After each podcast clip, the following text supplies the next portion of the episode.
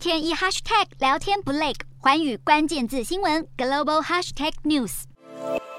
华尔街周二收盘大幅上涨，因为越来越多的公司加入大银行的行列，公布了超出预期的收益。这为担心通膨上升会削弱企业利润的投资者提供了一些喘息的机会。市场从上个月低点恢复反弹，交易员押注强劲的企业获利财报，并押注市场已经触底。美股四大指数全数收高，道琼指数上涨七百五十四点四四点，收三万一千八百二十七点零五点；纳斯达克上扬三百五十三点一零点，收一万一千七百一十三点一五点，标普五百上涨一百零五点八四点，收三千九百三十六点六九点。非半指数上扬一百二十三点五七点，收两千八百零三点一四点。欧洲股市方面，由于投资人对经济衰退忧虑放缓，等待欧洲中央银行本周重要会议的结果，欧洲主要股市今天收高，欧洲三大股市全数收红。英国股市上涨七十三点零四点，收七千两百九十六点二八点。德国股市上扬三百四十八点六零点，收一万三千三百零八点四一点。法国股市上涨一百零九点三一点，收六千两百零一点二二点。